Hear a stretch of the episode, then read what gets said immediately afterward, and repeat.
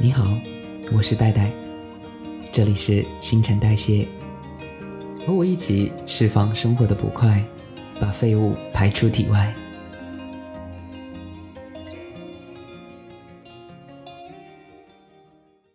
大家好，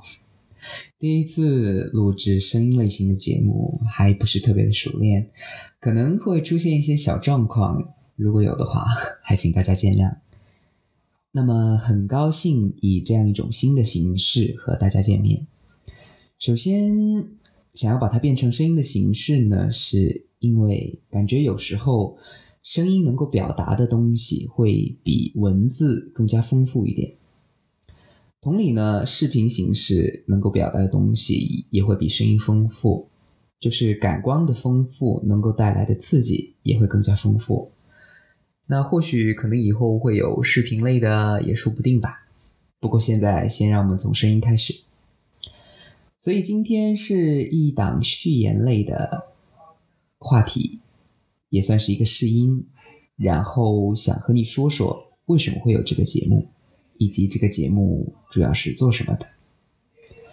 一直在关注我的朋友们呢，应该都知道，我从大二开始接触写作。呃，最开始是因为在那段时间经了一些经历了一些生活上的搓磨，然后意志消沉了一段时间。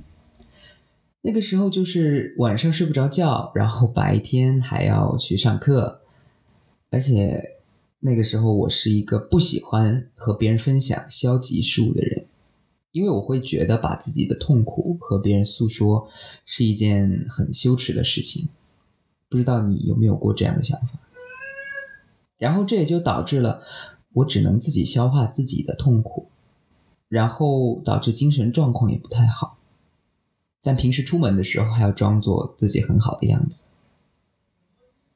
于是那个时候，嗯，偶然看到了一句话，叫做“文学是人生的后悔药”。起初我的确不太了解这句话的意思，不过。我又想起了我的高中，在那个时候，我很有幸的遇到了我的语文老师。我记得他跟我说，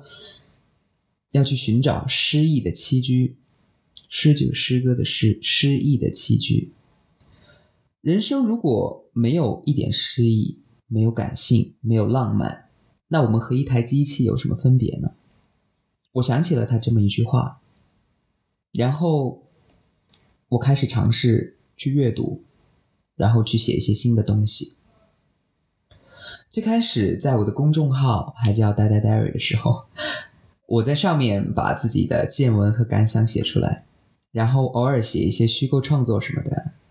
当然也有一些，嗯，我自己埋藏心底不适合分享的，也写下来，但只是写给自己听，就没有发布给大家看。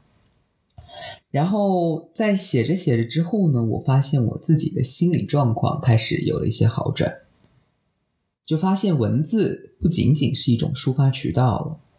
也是会给人一种心理暗示，就是你会把自己写的文字会投射到你自己身上，就比如说我写下一件快乐的事情，我自己也会就是有一种莫名的快乐，就或者我写一些爽文就是。写一些我在生活中不可能得到的事情，就我心里也暗爽。虽然在现实生活中没有，就是会给自己心理上的一种安慰。嗯，根据我自己身边的感受，就是我们身边的这些年轻人哈，普遍都会有心理上的或者是情感上的问题，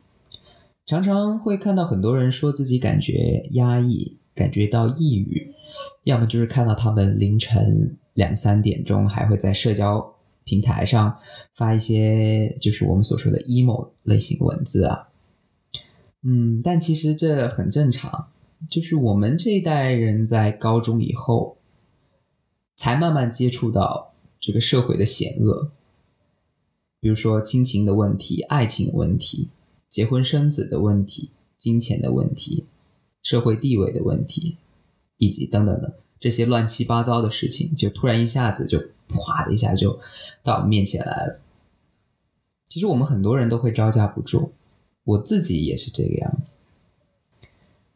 然后又回到那句话：“文学是人生的后悔药。”后来我想，为什么是后悔药呢？嗯，我觉得文字作为一个渠道，让我们抒发内心的感受，呃，而它不同于我们看的那些呃普通的新闻啊、啊论文啊，它应该会被称作为文学。文学之所以叫文学，我自己是这么想的，就是在文字之中，不仅仅只有客观的描述，而是带有一些主观的东西，就是能让我们有反思、有共鸣，并且促使我们去改变自己。所以，这就可以称得上是后悔药吧。虽然它就是后悔，指的是过去的。改东西改变不了，但是我们可以让自己在未来不会后悔。其实现在很多的人会，嗯，暴躁，就是彼此之间的争吵啊，就是感觉，就是人与人之间发生这些不愉快的原因，就是因为没有互相理解。其实文学给我的另一个更大的影响，就是我遇到事情会开始从更多方面的角度去思考。我自己是怎么看的？就是别人会怎么想？为什么会有这样的想法？然后自己当下可能因为情绪而产生的冲动会被抑制下去，也不会做出一些比较出格的事情。嗯，这也就导致了可能会有些我身边的朋友会说：“啊，你怎么一点反应都没有啊？” 那种感觉。但是我其其实我自己心里是。有想法，但是只是没有表述出来，或者没有用行动去表现出来，然后就会被说是呃多愁善感、优柔寡断之类的话。但其实我觉得这样并没有什么不好的，因为我觉得太过果断，很多时候会就是会显得鲁莽和不成熟，而且会做出一些比较错误的事情。所以呢，我的建议是，如果大家有空的话，也可以去接触一些文学，至少会在你对待人事物的时候会有不一样的思考。嗯，然后来说一说这个节目，我的想法是，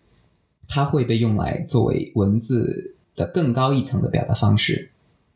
就像是你去学一门语言，你光靠呃读写，可能只会局限于读写了。但是如果你能够表达出来说出来，用你自己的方式，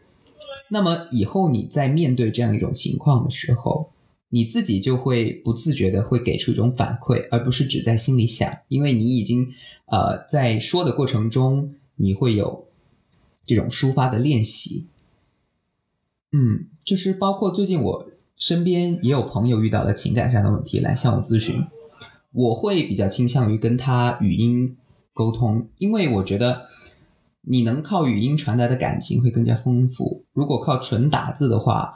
文字在有的时候显得没那么有温度。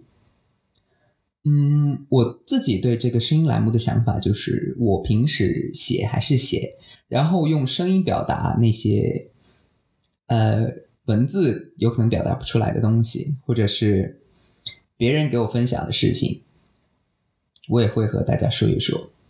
那么也会可能会邀请一些朋友来和我一起聊一些话题，就是了解一下不同的人他们对于某个话题的想法会是怎么样的。嗯，这也算是一个输出的方式吧。就是当你在学习到新的东西，有了新的感悟的时候，如果你能经过消化吸收，然后输出，那么你自己的理解也会更加深刻一些。嗯，以上呢就是我对这个节目的一个初步想法。那么，如果你有什么好的意见或者建议，也可以通过邮箱联系我。那么，这个节目的邮箱就是新陈代谢拼音新陈代谢二零二一 at 幺六三点 com。嗯，如果你有想分享的故事，也可以发到这个邮箱，或者一些乱七八糟吐槽，你可以把它当。把它当做一个树洞，就是，呃，不能说是树洞吧，就是说，就是你想找一个倾诉的方式，可以想，就是想让一个人听你说话的方式，可以发到这里来，也可以，就是可以匿名，也可以实名，都没关系。嗯，如果你愿意想把你的故事分享给我，也是没问题的。我也很欣慰，能如果可以的话，就是能够给你提供一些我自己的参考意见。嗯，那么以上就是今天的内容，就是把整个节目的呃大致起因，还有我的一些小小过往，以及对这个节目的一些想法。这些内容，那么感谢您听到这里，我们下次再见，拜拜。